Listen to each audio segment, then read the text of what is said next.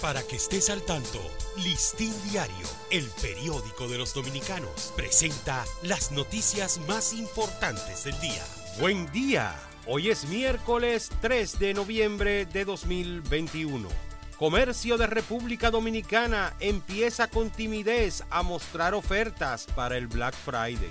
El comercio por plataformas digitales comenzó a ofertar precios bajos como adelanto al Viernes Negro Black Friday, marcado para el próximo 26 de este mes, mientras en el país de manera muy tímida, pocas empresas han comenzado a ofrecer descuentos previos como parte de esa celebración que se ha vuelto global.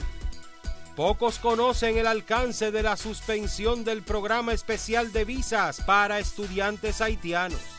Los estudiantes haitianos desconocen el alcance de la decisión del gobierno dominicano de suspender indefinidamente el programa especial de visados para estudiantes de esa nación en el país, así como también el Ministerio de Educación Superior, Ciencia y Tecnología, aunque el ministro Franklin García Fermín dijo que acata la decisión en todas sus partes.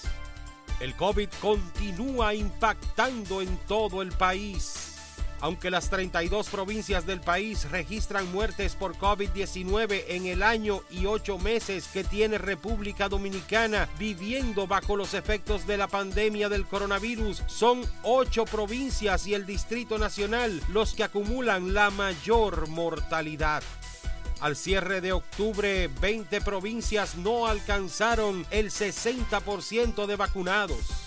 El país cuenta hasta la fecha con una población adulta de más de 5.300.000 vacunadas con la segunda dosis, mientras que al cerrar el mes de octubre aún 20 provincias permanecían aún sin alcanzar el 60% de su población, meta con esquema completo de vacunación.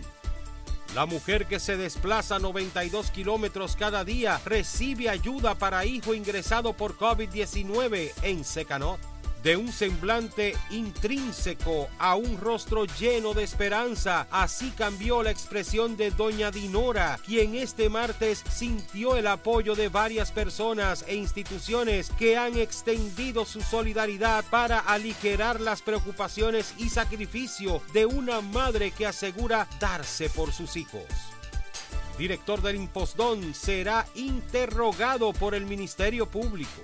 El director del Instituto Postal Dominicano, Adán Peguero, fue citado por el Procurador General de la Corte de Apelación del Distrito Nacional, José del Carmen Sepúlveda, para interrogarlo sobre una querella presentada en su contra por el defensor del pueblo, Pablo Ulloa.